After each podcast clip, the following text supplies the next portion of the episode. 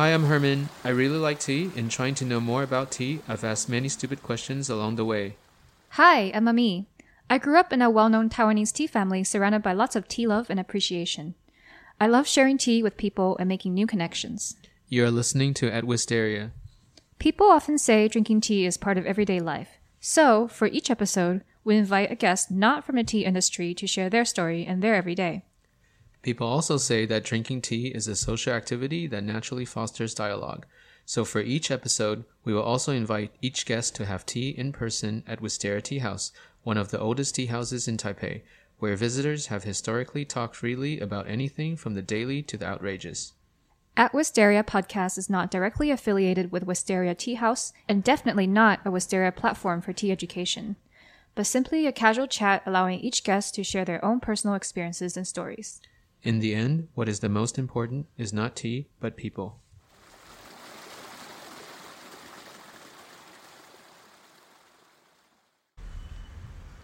Hi everyone, our guest today is Shane, owner of Serindia Gallery in Bangkok, founder of Serindia Publishing House, curator of Open House at Central Embassy in Bangkok, and curator of the Kolophon at the original Central Store in Old Town area of Bangkok. Yes, so if you're wondering why uh, this is done in English for our local listeners, um, our idea has always been to bring uh, about the conversations about tea to uh, a broader uh, audience uh, all over the world. So this time we are in a very rare opportunity to be in Bangkok, uh, but meeting Shane in person and drinking with Wistaria tea.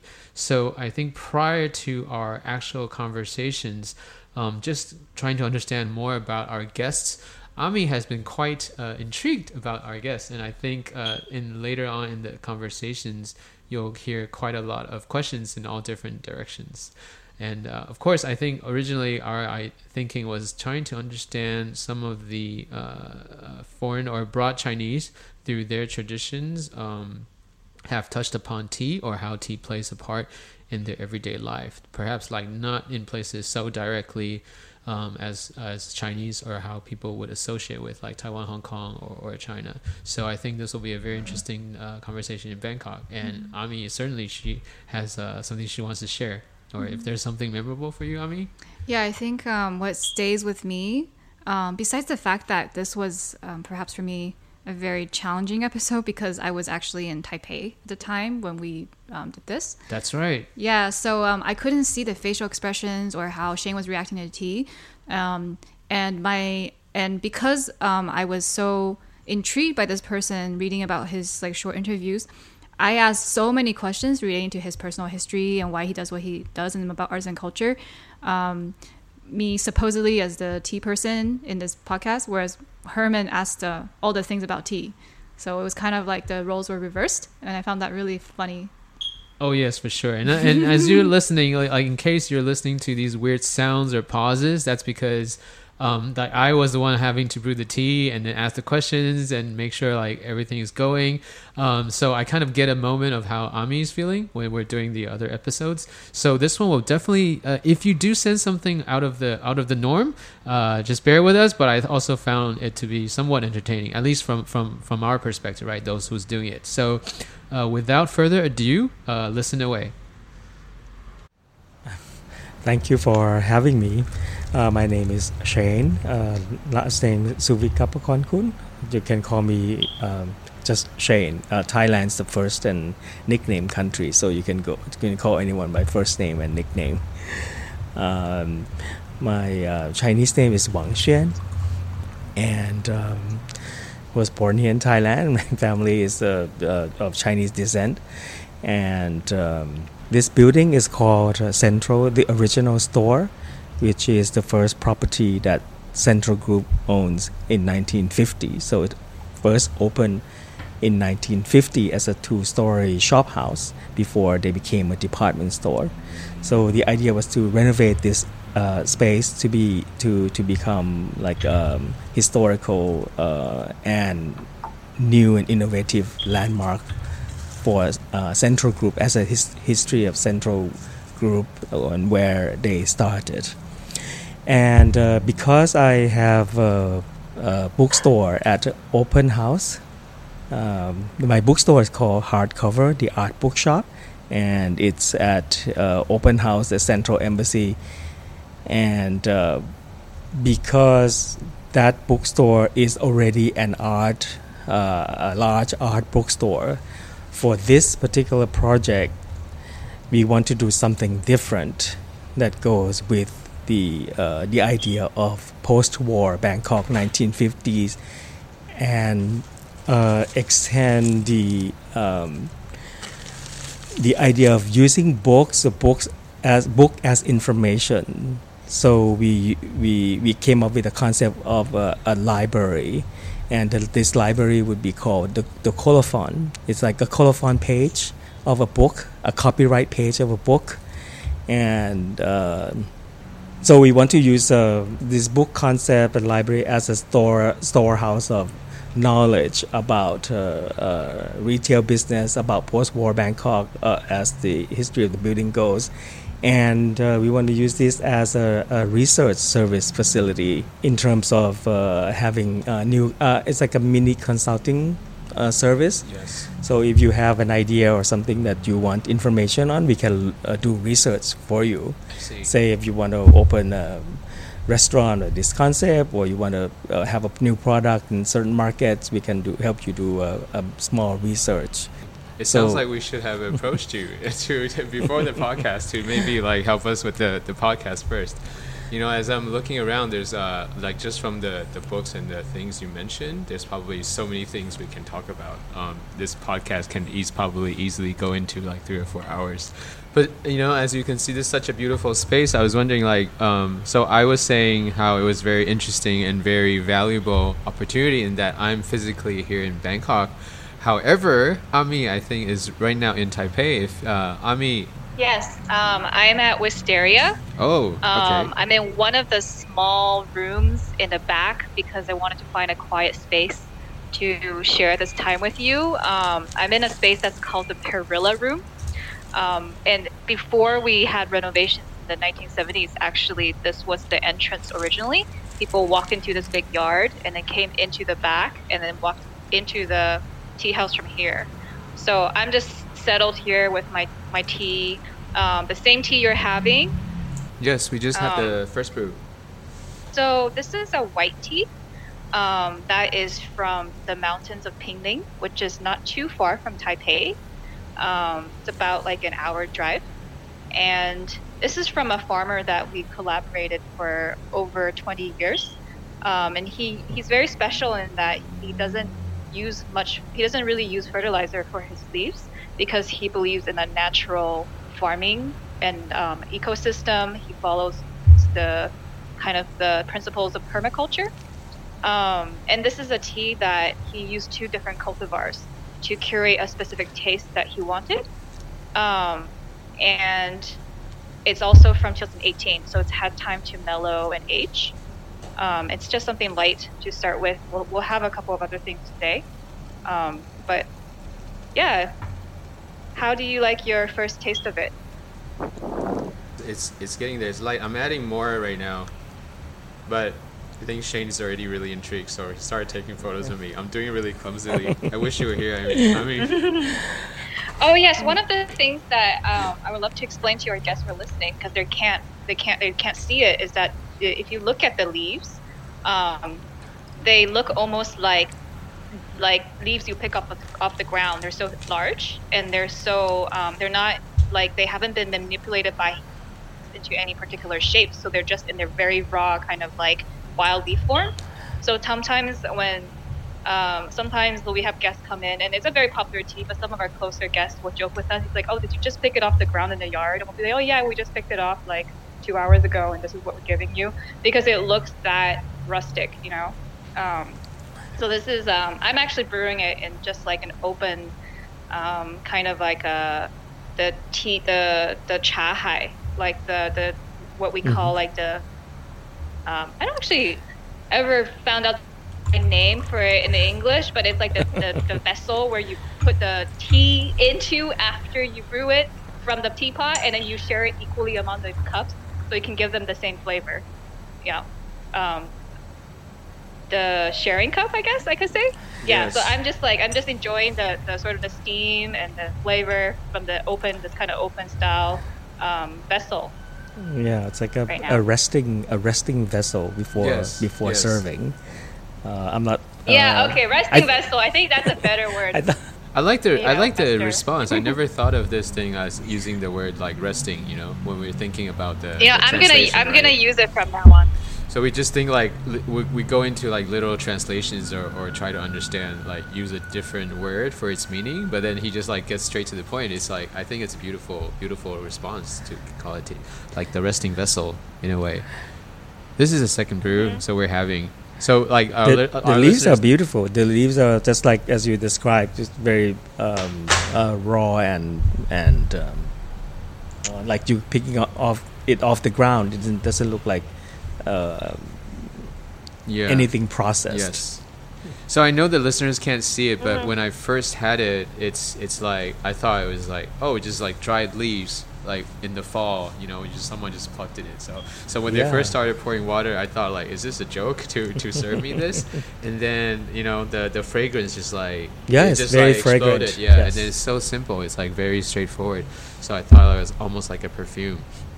Um, we're having the second one. So you know, like Ami, when she was just showing us the space and telling her where she is, um, I think this is actually our first international uh, reaching out dialogue, and I thought this is really beautiful in that it's very rare moment we're having the same tea and having the same, almost the same experience. I think across different places, and you know, having said like this idea of of being the place, I think most of us have not never felt it uh, in a more vivid way than the past almost or, or exactly three Yeah. years.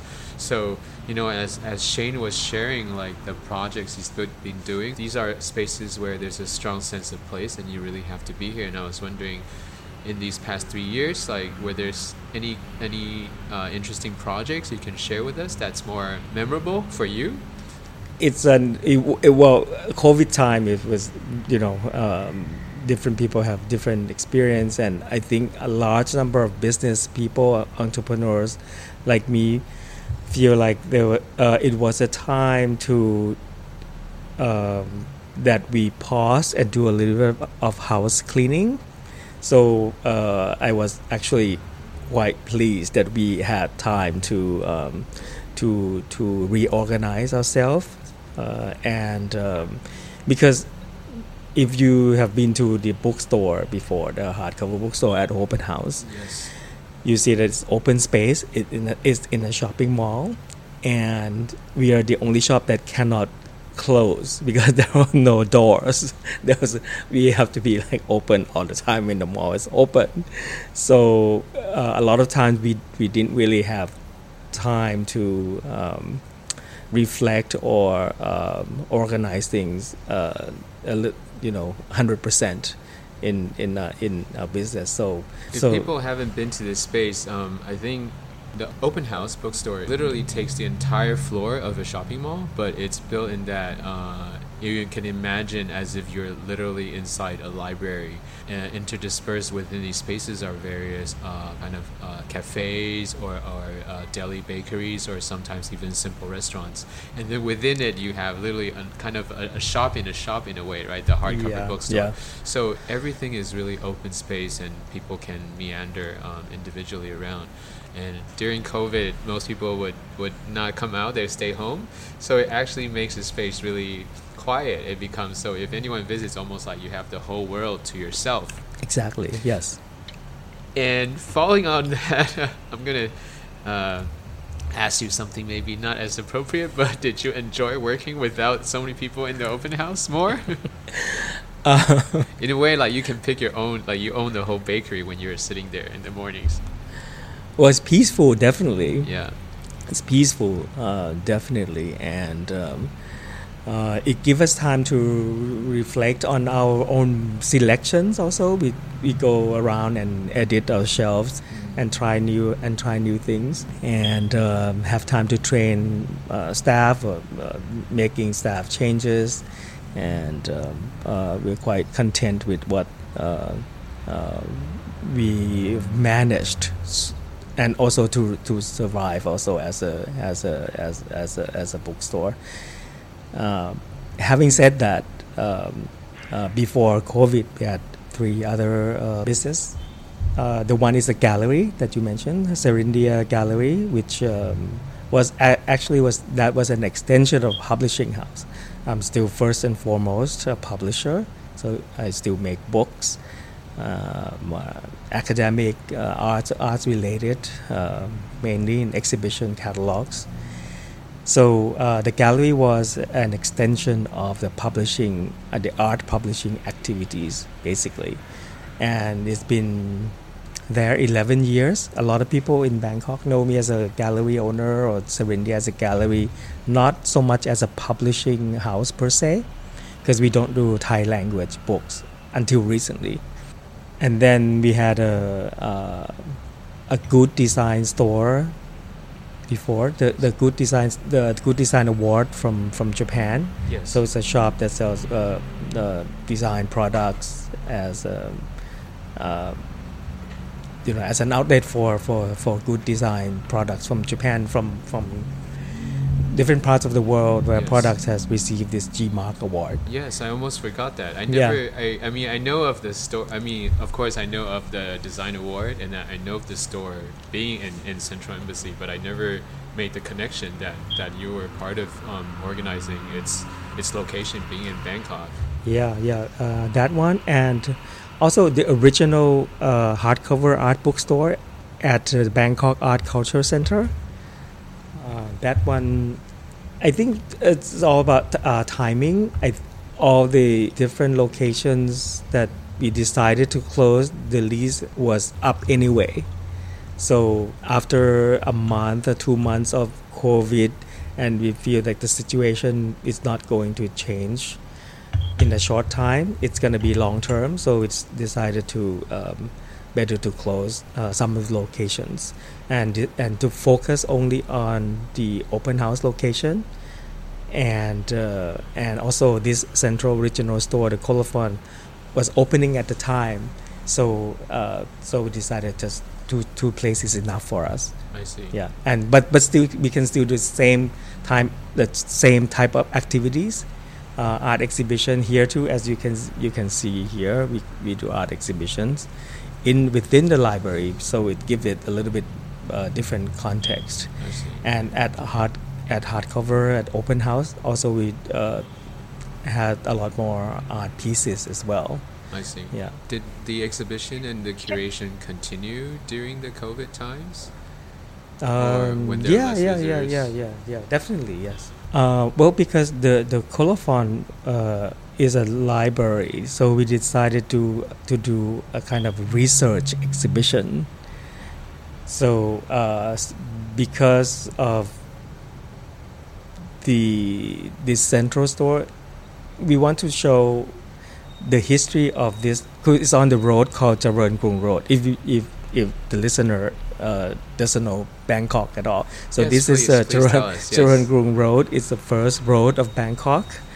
Um, before before before then, we were quite a canal and rivers, cities of canals and rivers. People travel by boats by uh, along the river and clongs that we, we, we, we call we call them. That's why it was called Venice of the East. And now and, and then development came and the first road that was built in Bangkok is called Charoen Krung, which is where we are on now.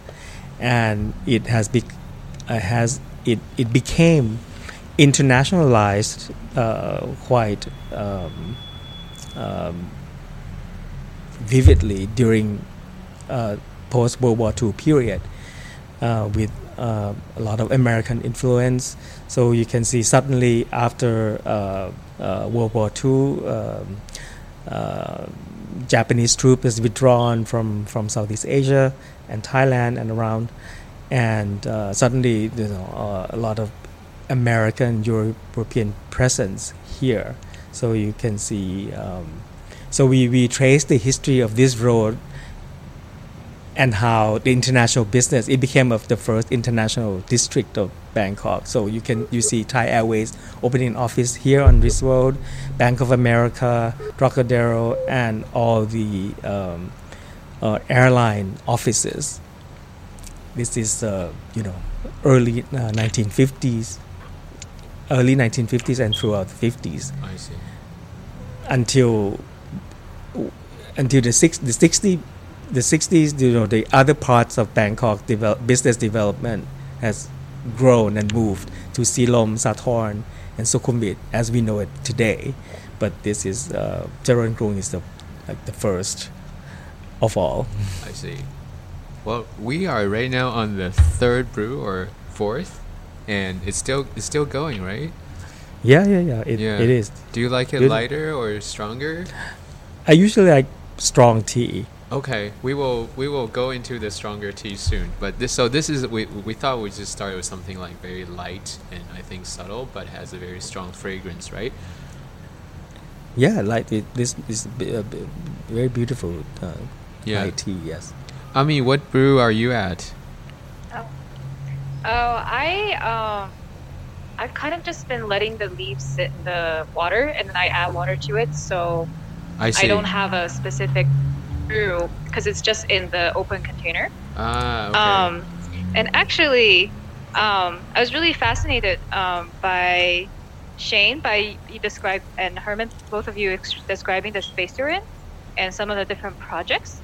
And I would really love to ask Shane. You mentioned that the pandemic being a quiet time, being um, somewhat a good time for you to reflect on your collections and also your staff and sort of like the direction you want to go in.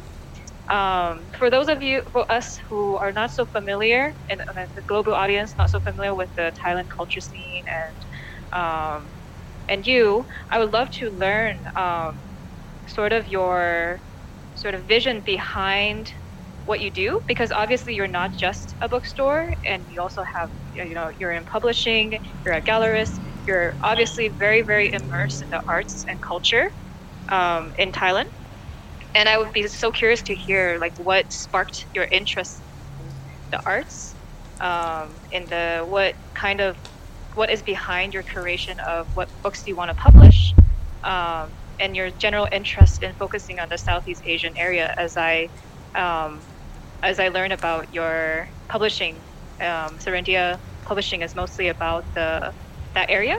So if you could speak a little bit to that, I'd love to learn more. Um, yeah, I um, um, I should start in uh, Chicago. Um, I graduated in advertising, and I went to um, uh, graduate school uh, in direct direct marketing at Northwestern University in Chicago, in Evanston, um, near Chicago and that was at the time the first um, like one of very few school or first school to teach direct mar- direct marketing.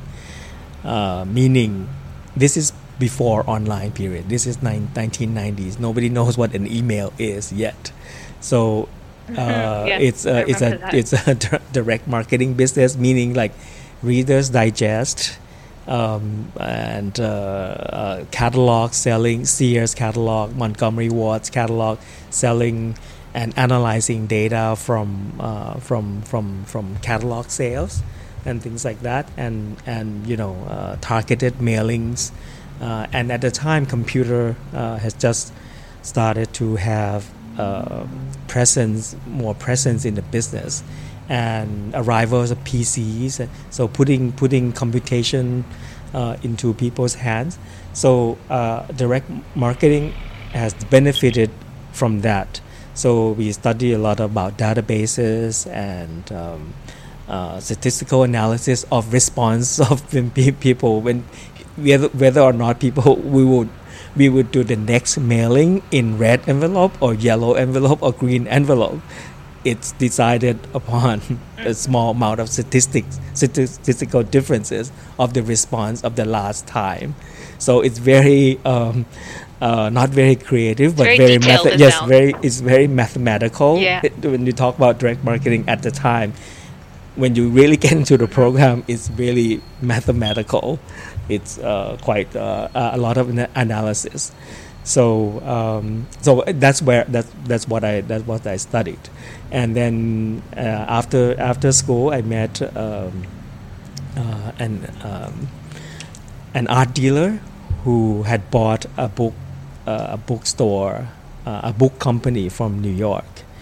And this bookstore uh, specialized in books on Asian arts and Asian studies in the 60s and 70s, it was known as the Oriental Bookstore of America.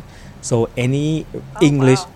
any English uh, reading public who's interested in Asia would go to buy books from would would order books or go to this bookstore in New York.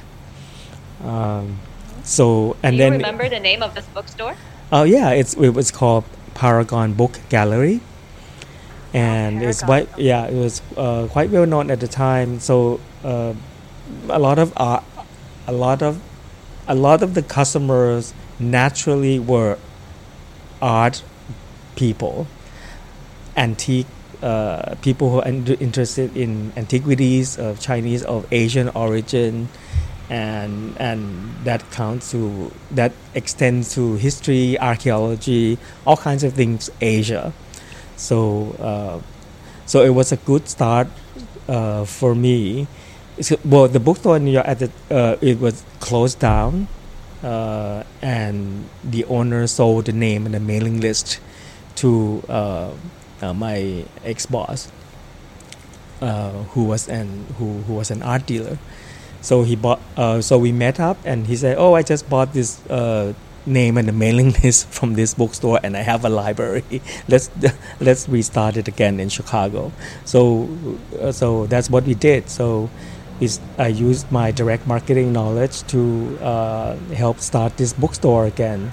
So it's, uh, Paragon Book Gallery is uh, reborn in Chicago around 1992, and yeah, and and and and that means um, a lot of manual work for me to catalog all the books in the libraries to to put in the catalog to print to make a to publish uh, you know a print catalog to to send to customers.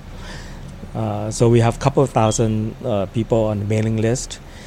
So we have you know I have to literally type you know read and go through the just being like being a cataloger in a in a large library I think big libraries still you, you know there's there's a there's a there's a permanent per- position called a, a cataloger sure. so um, you have to Yeah. describe everything that's in uh, so you know tens of thousands of books have passed through my hand and literally i type and Mhm. wrote about every one of them so uh, so it became it became a natural skill like okay well, i look i look at the Uh-huh. book and then okay i'll describe it in two three sentences and you know and then that became information for customer. So customer receive uh, uh, uh, the catalog, and they would call an 800 number. So it'd be like on the phone all day, uh, picking up phones from customers.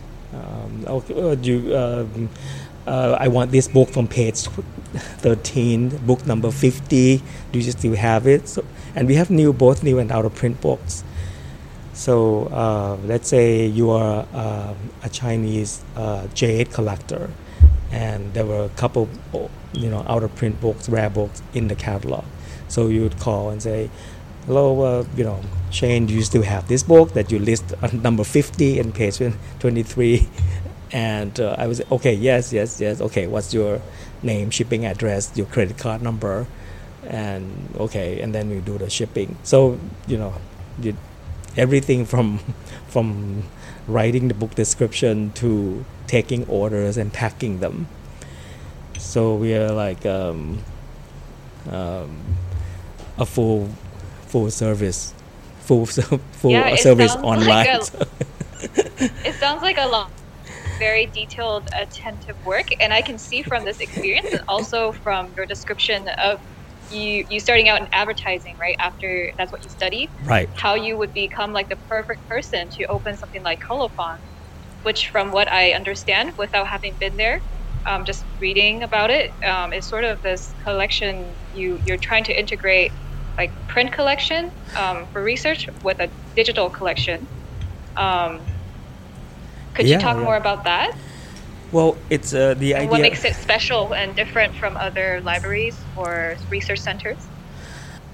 I well in Thailand there are a lot of older books.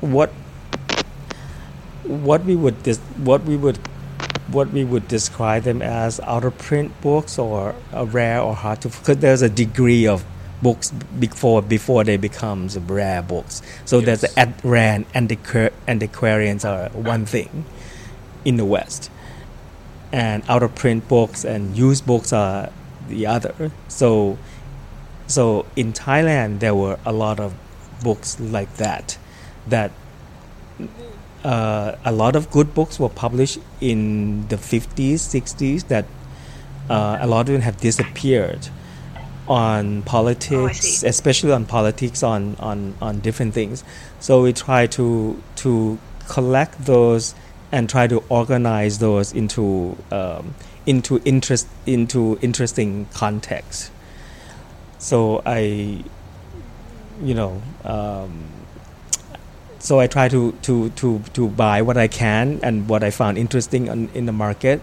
and try, try to put them into small collections and um, and and you know just to make the collection interesting. But it's uh, there's not an overall um, uh, larger theme per se ex- except that because we're in the central regional store. So we have books on on on bus- on retail business you know books about shopping bags and things like that. But also history of history of department stores.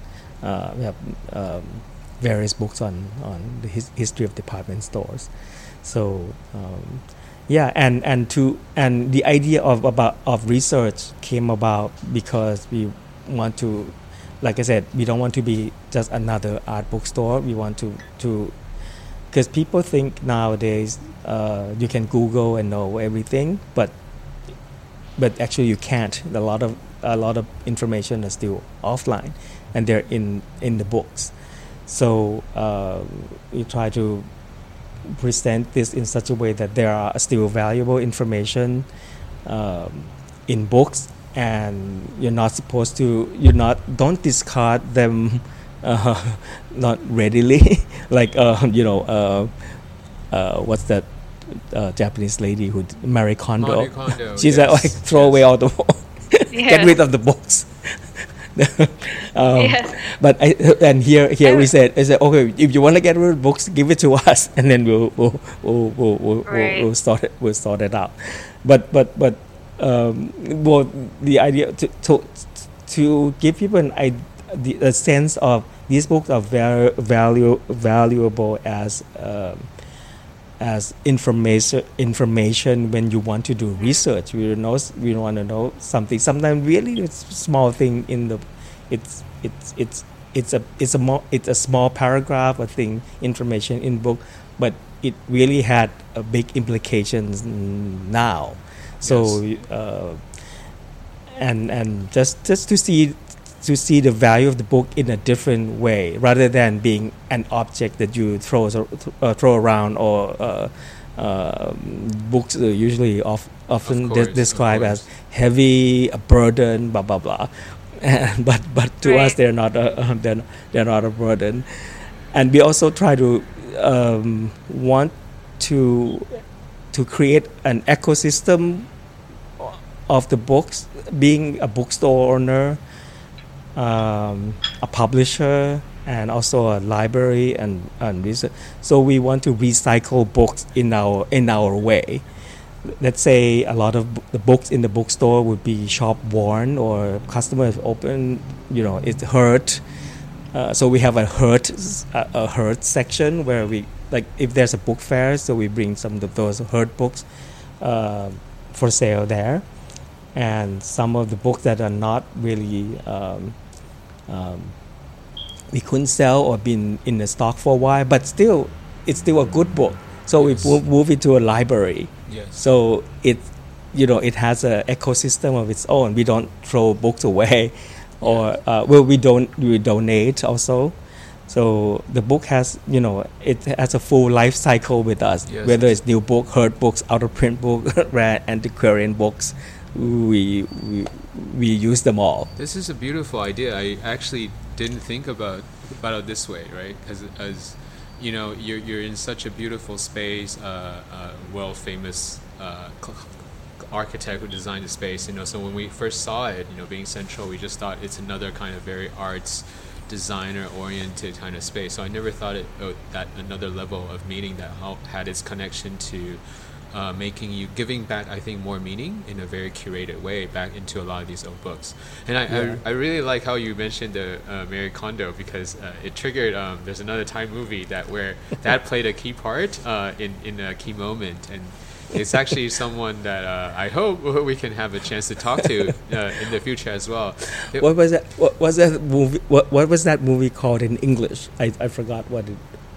But you know what I'm In talking Thai, about. it's called Ah. How to Think. Yes, Yes, yes, yes, Uh, so I think it was a beautiful moment in that it, referenced like Marie Kondo's telling her like if this object doesn't spark joy in your life, then it's meant to go away. So it's just I think it touches upon a lot of things about memory and interpersonal relationships re- relating to uh, objects that may or may not have a meaning. So I thought it was beautiful. Did you see the? Did you remember the first scene of the book? Eh, I know of the, of the movie. Of the movie, The first scene of the book is the the female protagonist. yes, yes, She came, she came to a bookstore. She was in the bookstore in at a film at open house, Oh yes, and then she yes. opened this book and take photographs of the Oh, book. I love this and she said, connection. okay. And then she said, "Oh, I want, oh, I only want three pages. And Yes. why would I want to buy the? Can I buy three? But you know, it was. Oh it my was, gosh, and but in our in our that ties well, in perfectly Yeah. that's that's to what you were saying like about perfect. people calling you, asking you for pages um, in your previous job at Paragon. Yeah, this is beautiful. This actually links to some of um, potential guests we were asking for Wistaria into linking some of these uh, scenes.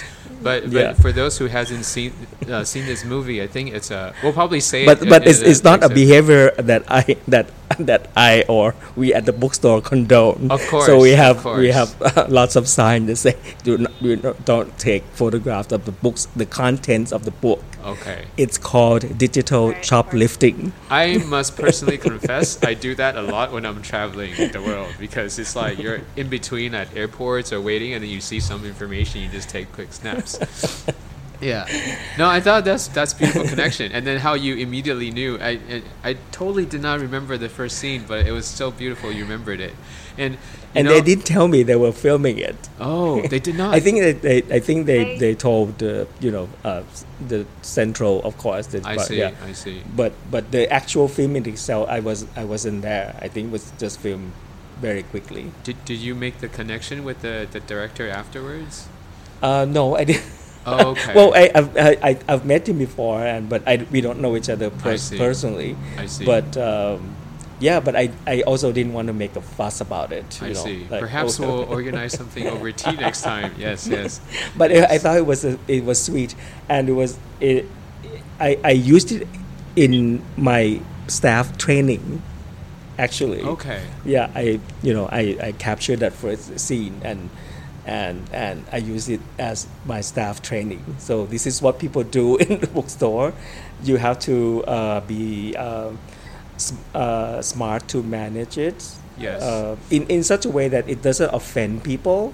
I Of mean, course, to some course. people it's normal behavior nowadays, but uh, to what it, it's it's normal, but it's not normal at the same time. Yes. So you have to see uh, who um, um, overstepped or, or like overdoing it or um, uh, For to, sure. to what degree For a sure, customer sure. behaved in the store before approaching them.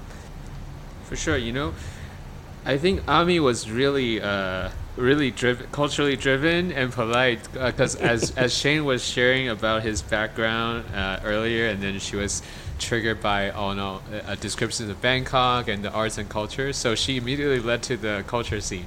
When I heard Shane talking about that, I immediately think of um, um, age, right? Like mentioning the old Bangkok. So I would love to hear like how, how Bangkok was earlier, you know, and, and when you were growing up, how, how the city was. So maybe perhaps this is a good time. We're going to switch to an older tea. And since you mentioned a stronger tea, um, I thought this is a good time to switch to the next one. And I was wondering if uh, Perfect. I Ami, just started to brew it. Yeah, if Ami can tell us a little bit about this tea while I uh, warm the teapot. Sure. Yes. Um, so we are coming from a very light, um, oh, well, a fragrant white tea, which is from five years, to a very old tea. Um, this is a tea that is from 2004. So it's been about, it's almost aged 20 years, and it's a pu'er. Um, it's from a lesser known region in Yunnan for pu'er um, called Jiang Cheng. Um, and the leaves are from these old trees that are hundreds of years old at the time. And um, I actually curated this tea specific, specifically for you, Shane, because I was reading through. I mean, I I didn't know much about I didn't know about you before Herman um, suggested we interview you. So I had this I had this short interview that I think was on like this. I forgot what it's called. It was like Biz Bangkok or something that where it asked you some questions, and some of the um, replies that you gave were quite surprising to me and quite intriguing. I have Um, no idea. and well, it was a it was an interview. Um, I think for, on a website it was called Bite Size Bangkok.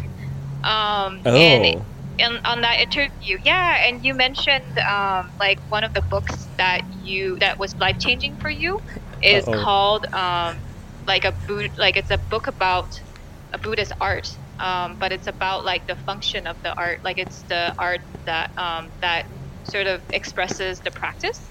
oh Um, yeah. Oh, and you I also so. yeah, and you also mentioned in that interview that um, one of the places you recommend is like a Dunhuang Caves in Gansu Province Yes. which is also a big Buddhist site.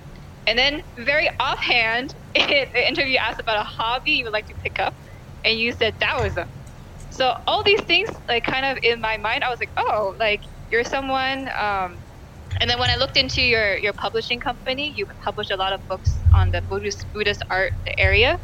It just um, kind of reflected back to my own practice and my experience with Buddhism and sort of like with tea and like my understanding of pu'er, um, but also tea as a vessel for spiritual practice. yes. Um, A vessel. and I have this A key word. Yeah, and I have this, and I thought about I thought about this tea because um, it's it's maybe not considered the most strong of pu'ers, but it's for me um, the way I grew up drinking tea with my dad. Um, we often talk about the somatic experience of drinking tea.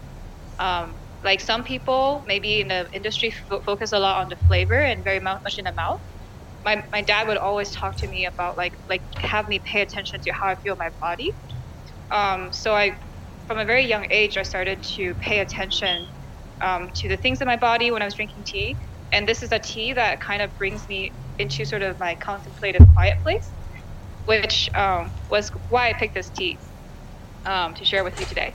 You know, Great. as as you're talking and they're asking, I can't help but notice there's quite a strong, I think, irony in the questions that Ami would ask you and I would ask you.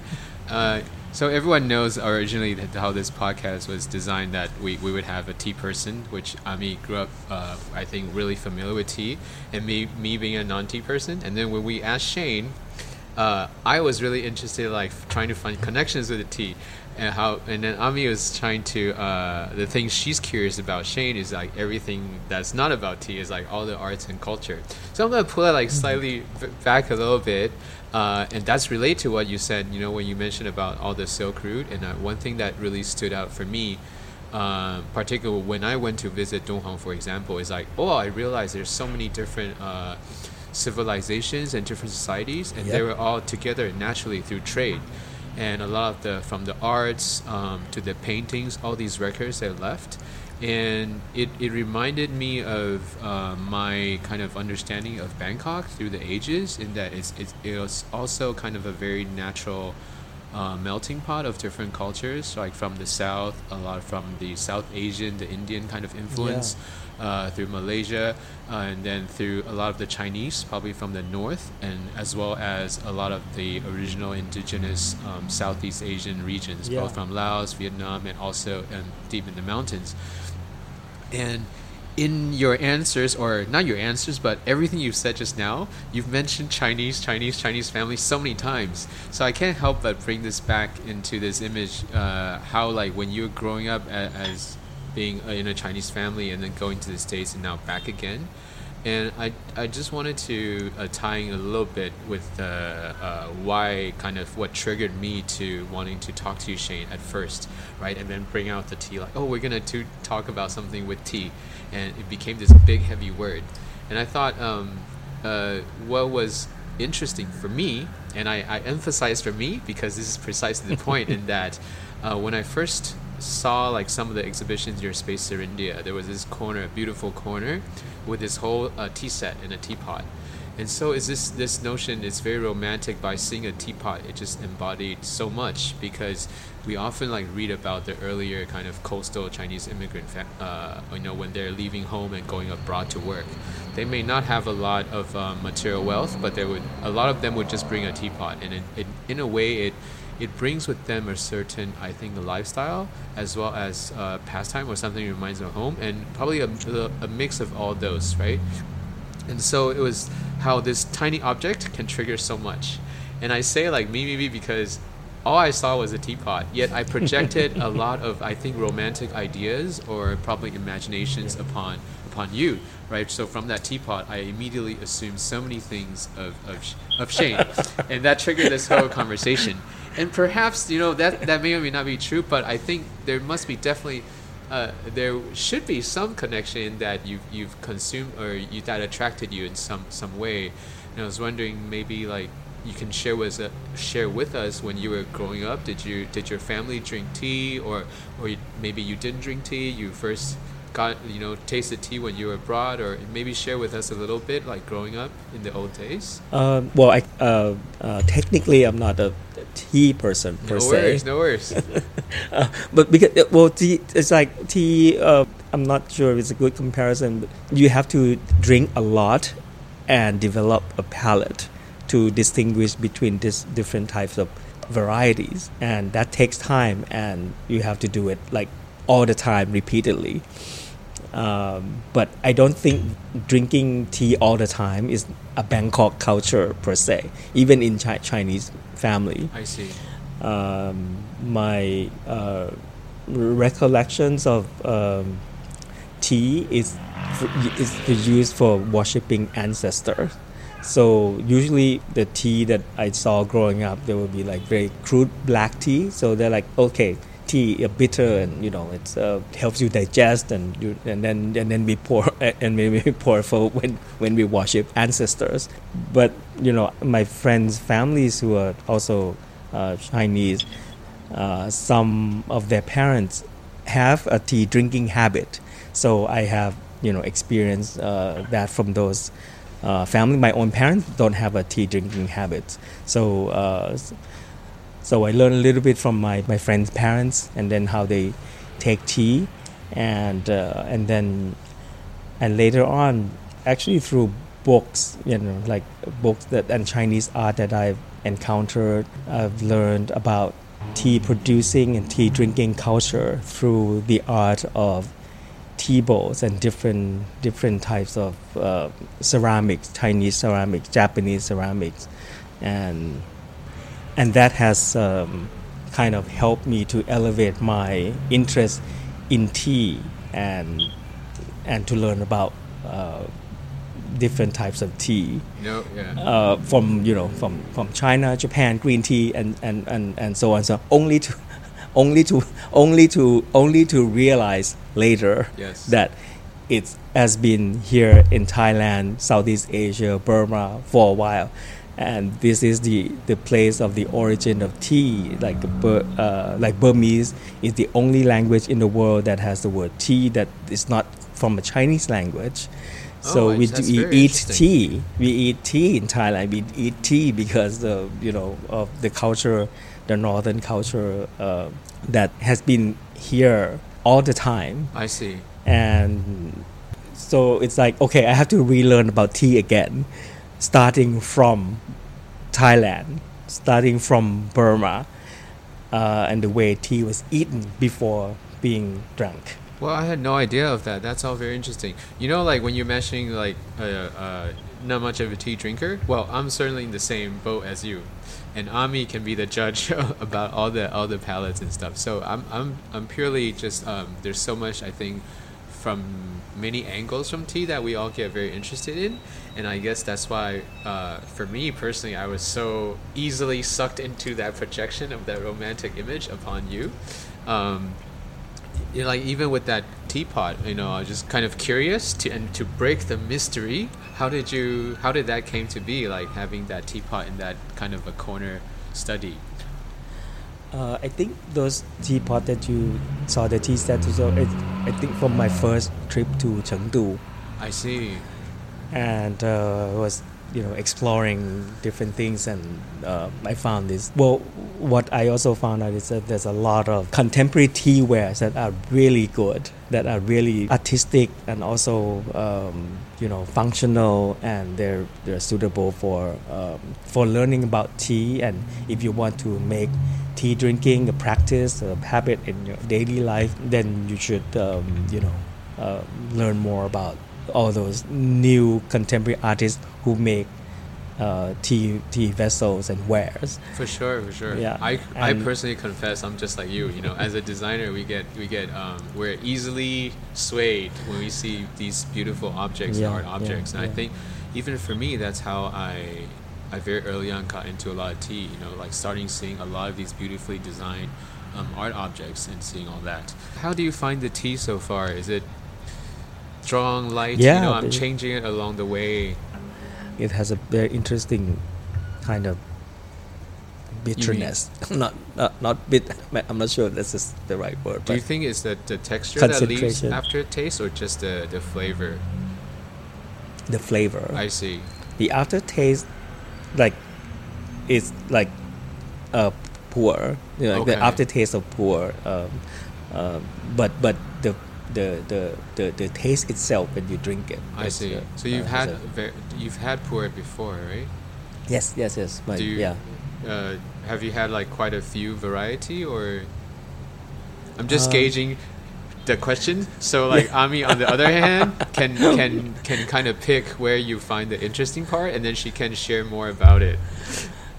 Because I'm I'm not a very uh, I wouldn't say that I drank a lot of puer. I've had some, but I Mhm. think it's such a wild world, like a really big wide world, and I think Ami definitely has a lot more exposure. Yeah. And she shared earlier how she picked this uh, specific for you based on some of your questionnaire. So I thought that was a beautiful thing. Uh, Yeah, always to pick, about, I, like- my puer is my favorite. Uh, uh, yeah, tea. Oh, I it would I would always choose Oh. Oh. Yeah, uh, because I feel it. I feel it's easy on my stomach also. Like, It kind of helped to calm down my stomach when I don't know after uh, after a meal or something. I see. Uh, if I were to choose to go to a, a, a, a more proper Chinese restaurant and they have pu'er, I would choose pu'er. I see. But this this one I, I say is it has a different you know it has an interesting kind of bitterness because I think just because of the age I see. that was my guess. I see. Well, you know, I, I, I think we probably have time for about one more tea. But since you finally like revealed that you do like puer, I'm kind of I'm opening this up, this option. Ami, what do you think? Or do you want to pose the question? Yeah, um, so there's actually another tea that we have. So we have two teas that we could go into. One is uh, very um, like a special cultivar from Taiwan. It's a black tea.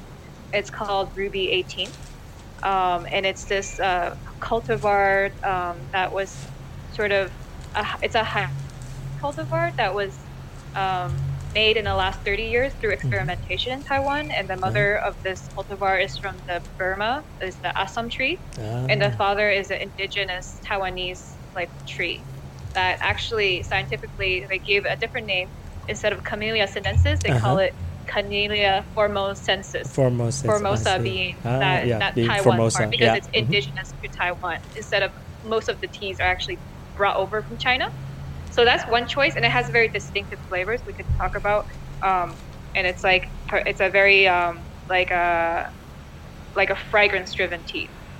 The other tea that I had um, that we could go into is a diff- is a puer, um, and it has a bit of an interesting story because it is also a Jiang Cheng, so it's from the same area as this tour, um, but it's from 2006. And the interesting thing about that tea is that um, that year when my dad was making the tea, he was walking around in the area. Noticed that there were some smaller trees um, among these giants of these large trees, these centuries old trees, and he was asking the locals about them. And they told him that they were left over from the Cultural Revolution Mao Zedong area when he was trying to revitalize the tea industry in China. Um, and he asked people to plant tea trees everywhere, basically in the area. Um, and then after he fell from power, um, a lot of these tea trees were sort of abandoned and sort of left wild. Um, so my dad tasted some of those leaves, and he was like, "Oh, you know, this is very interesting. We should, for this tea, this for this year, we should mix them. The smaller trees, at that time about 40 years old, with the large centuries old trees, um, to create a jiang cheng that is like a blend of these two. So um, we leave the choice up to you, Shane, because you're our guest today. Would you like to taste the Ruby 18, which is a black tea, or would you like to taste this other pu'er, which um, will be a little bit different, but some some similarity with this pu'er that we're having right now? I'd love to try the Ruby 18 because, you know, it's a mix of um, uh, tree grown in this area, uh, Southeast Asia, and and and, and indigenous uh, Yeah. Taiwanese. Yeah, it would uh, definitely be very interesting. Yeah, I think it'll be something very different from and a very good um, comparison. Yeah, and I, I do have to say I I, lo- I like eating tea leaves. the the the Burmese pickled tea leaves. Are, you know, it's quite nowadays it's uh, uh, getting uh, more popular into the Thai, some Thai restaurant do try to make uh, pickled tea leaves salad. Yes, I've had that as a Burmese dish. Um, and you were mentioning earlier that as you got more into tea and you're relearning sort of the history of it, that you wanted to learn more about like the local, like how Burmese people and Thai people drink tea. And I'm very curious because what you shared about like the Burmese being the only people who have the word tea, That, that is different right. from the Chinese word. I'm very curious, like in your recent um, sort of your time with tea, whether casual or more serious, however you have time with it, have you learned something interesting about um, like the specific customs or specific specific ways that people drink tea more locally? Um, I'm very unfamiliar with tea outside Taiwan and China, to be very honest. Um, well, for, for I think, well, for Thailand, Burma, we eat tea. We don't really, they don't, we don't really dr- drink it. It was, it was, it is part of a uh, cuisine in Thai. We call, we have we make uh, miang, which is uh, you know tea leaves uh, as a paste or as a, uh, and then in Burma, you know, it's a pickled uh, uh, teas and and um, and recently I you know um, learned more about um, in in Chiang Mai. uh, There's a company called Monsoon Tea. The owner is uh, my my friend, and he called it forest friendly tea. And uh, yes. it was you know tea that's grown in the forest and not uh, not as a a plantation per se. Yeah, um, I've tasted quite a bit of both kinds, and I I have a partiality to the sort of the wildness of teas that are grown really in their element. Um, and actually, the first two teas we had before this one that we're going to have now are actually from. Um, I wouldn't say the first tea is exactly left in sort of the wild environment, but uh, the pu'ers, a lot of the pu'ers are actually in a very pristine forest environment. Yeah, everyone's I- everyone's like staring at me while I compare the last one. Yeah, and um, I feel like there's so many things I could talk about in terms of my experience with the difference between the two that it's almost like I have trouble to know where to start. Did you uh, have you seen the book uh, called The Tale of Tea? Uh, there's the a book, tale of Tea. The. Tale of Tea. Uh-huh. It's a, a huge book about maybe 800 pages with different. Um, it's uh, written by a professor Oh, wow. and um, published by E.J. Brill, the uh, a- academic publisher from the Netherlands. And um, we, uh, do, we don't check know that. that, Is out. that carried by Sir? Is that through? Oh, we usually have we have uh, no well I, originally I was gonna uh, be the publisher for it, uh, but uh, it was um, for the author's best interest, it better be published by a larger academic institution. Oh, you're being too institution humble. publisher. You're being too humble. If, people, but it was very, uh, but Yeah. it, yeah, it was uh, a- a- excellent book. Um, Is Uh, there is- an, what are some upcoming books that you that you can share with us, or some major project that you've been looking forward to? Um, actually, I'm doing a. Um, well, we just finished. A, a Thai, like I said, we're just starting to do a Thai language books, and Oh. we just did a, tran- uh, a translation of the book called Rainbow Body into Thai. I see. Uh, so that's um, quite sp- specific text on uh, meditation practice. But um, the first one that uh, we attempt to translate as a local publishing house is the Crazy Rich Asians, the one that was made into a movie. Oh. the Kevin Kwan's cra- Yes, all that was that my one. yeah that one. And uh, and well, Rainbow Body is kind of uh, an academic uh, endeavor of the existing uh, English book that we that that, that we published. Um, but I myself personally is translating a financial book into Thai. Uh, it's called Financial Cold War.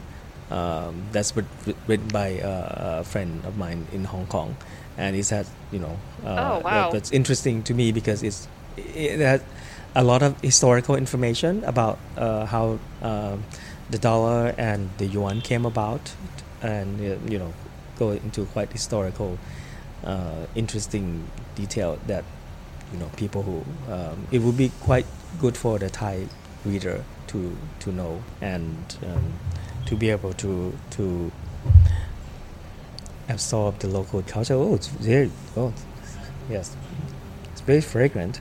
Yes, Yeah, Shane is smelling the, uh, the tea leaves now. Having tea with Shane right now. Um, if people can see the space, there's actually a corner that he curated, and it's all about like old recipes and various food culture in Thailand. Uh, and yeah, this just, just reminded me, like I think recently, at, at least in Thailand, there's been a resurgence into finding a lot of the old recipes. And actually, in this building, um, this the old original Central House upstairs, there's a restaurant called Aksorn, Yes. and it's one of the few.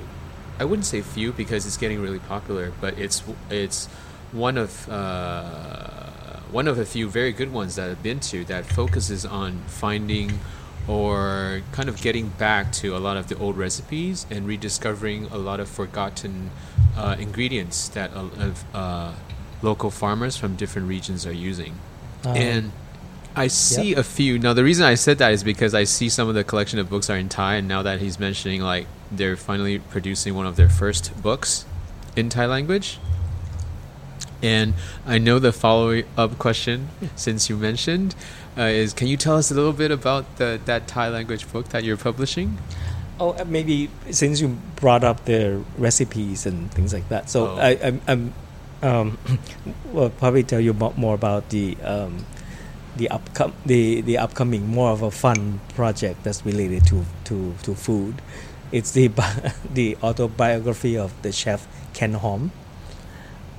Uh, see. The Chinese American Chinese chef who is quite uh, famous in the UK. He did the BBC series The Noodle Roads and and um, you know Ken Hom Wok is quite well known in uh, the UK, and he was uh, uh, you know it's a household name in, in, in the UK and and Europe. and also his book was pub his biography was published in Chinese also and um, and now we're doing it in Thai so we're introducing uh, uh, a, a story of a chef in Thai in, in so that the Thai reader has a has a chance to read about international chefs because uh, Bangkok and Thailand is a you know is quite um, uh, so-called recently it's been a f- quite a foodie culture Yes.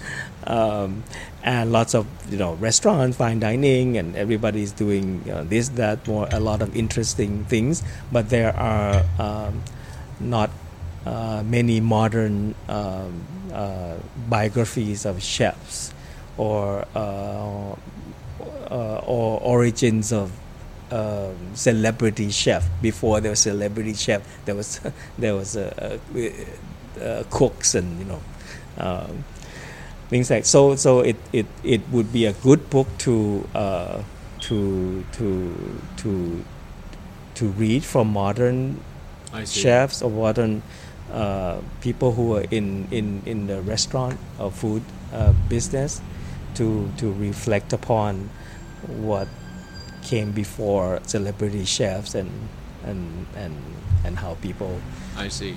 Would you, Work sh- on that. sh- well, Shane, since you, you, you seem so eager to talk talk about that uh, new book and the celebrity chef, would you describe yourself as a foodie or someone who likes to eat or uh, really knowledgeable about eating? Um, I like to eat, but um, I, I can't say I'm too I'm, I'm, I'm, I'm too knowledgeable about about about about about about food.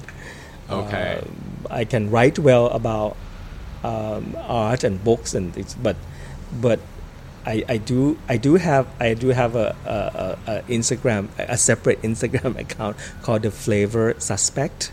Okay, everyone note that down.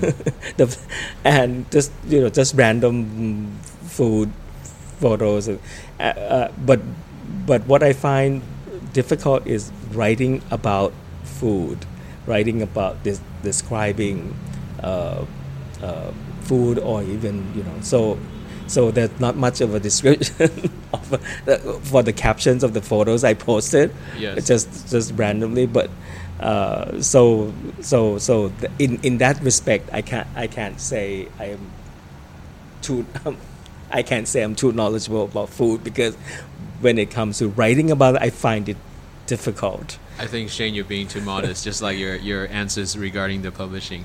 Now, because I, I think this is a good leadway because when we're talking about food, um, you know, the classic question people like to ask is, you know, if you could have a dinner with anyone, who would you like to invite? And I think this is a good moment to ask you, since we're having tea, is like, um, if you can ask anyone, right, anyone at all, and you can answer this however you like, who do you think you would like to invite to have tea with you? maybe Ami Really? well, you have to visit us in Taipei then. Yes.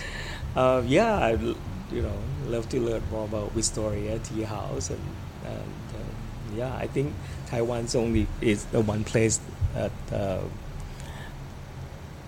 uh, i think tea culture has was really into daily life When of- when yeah when's the last time you uh, oh, visited Taiwan, if you recall? Um, usually I would go almost every, almost um, every year or two years. Wow, I you think certainly have yeah, to I visit graduate- Wistaria. Yes. I, Yeah, we I would went- love to have you Yes. anytime, really. Yeah, and um, you know, usually local friends would take me here and there to to to um, to to to tea houses. I see. And uh, at one time, quite some time ago, quite uh, a long time ago, um, I was, uh, uh, I went to Taipei with a Hong Kong friend of mine, and she has a local uh, friend. So we went to her up to her apartment. So it's a Okay. be- very beautiful uh, apartment, and she invited her late, uh, you know, uh, lady friends, and they were having a tea party. So everybody has their own kit, uh, tea kit, and and and and drinking Okay. and sharing different types of tea. So I thought that was very uh, that was very interesting. I see. And uh, not not something that people do here in in in Thailand or Bangkok. Uh, like you know, everybody has their own tea kit and and coming to a to to an afternoon tea. Uh, it's a different it's a different kind of afternoon tea party that I that I know of. So it's very very um, very educational, artistic, and also you know, um, yeah. For sure. it then was we fun, will yeah. certainly be expecting Shane to visit us soon. Yes. Oh, this morning I just uh, I just learned that uh, Chenping, the the the 24 hour bookstore, will Yes. close at the end of Yeah. the year. Wow, you're They actually did very announce, knowledgeable. We're yes. surprised. yes. So they they did a formal announcement that they're closing, right? Uh, one of their branches is closing. yeah, yeah, the, the they'll- 24 hour yes. branch. Yeah, the 24 hour branch. But they'll the original. designate another branch to do 24 hours. Yeah, so yeah. Good, certainly. Good, good. on that note, I Um, think we will see. Per- hopefully, we'll see you very soon in Wistaria, and we can uh, have this have this talk chat further and have uh, more tea. And and Ami would be super super happy to see you. And I know she has a lot of follow up questions that I rudely interrupted and cut off cut her off before I allowed her. That's to a- okay. ask It's you. okay. There's only so much we can talk about in, in an hour, two hours. Uh, thank you very much for Yes. having Thank you. me Thank you. uh, for the Thank you so much. Shane. Thank you, Thank you. and look forward Thank to you so uh, yeah see you in Taipei. Cheers. Bye. And bye see you everyone. Okay, Bye-bye. bye. bye. Thank you for listening. At Wistaria Podcast, we air an episode every two weeks where we invite a guest not from the tea industry to share their story while drinking tea at Wistaria Tea House. For this episode, we want to thank Wistaria Tea House for sponsoring the venue and the tea, as well as the entire Wistaria team for assisting throughout the recording. If your interest in tea has been piqued in any way from our conversations, then perhaps it's a good time to catch up with your friends over tea. Whether it's at Wistaria, at another tea house, at a friend's house, at the park, or even in the wild. See you in two weeks.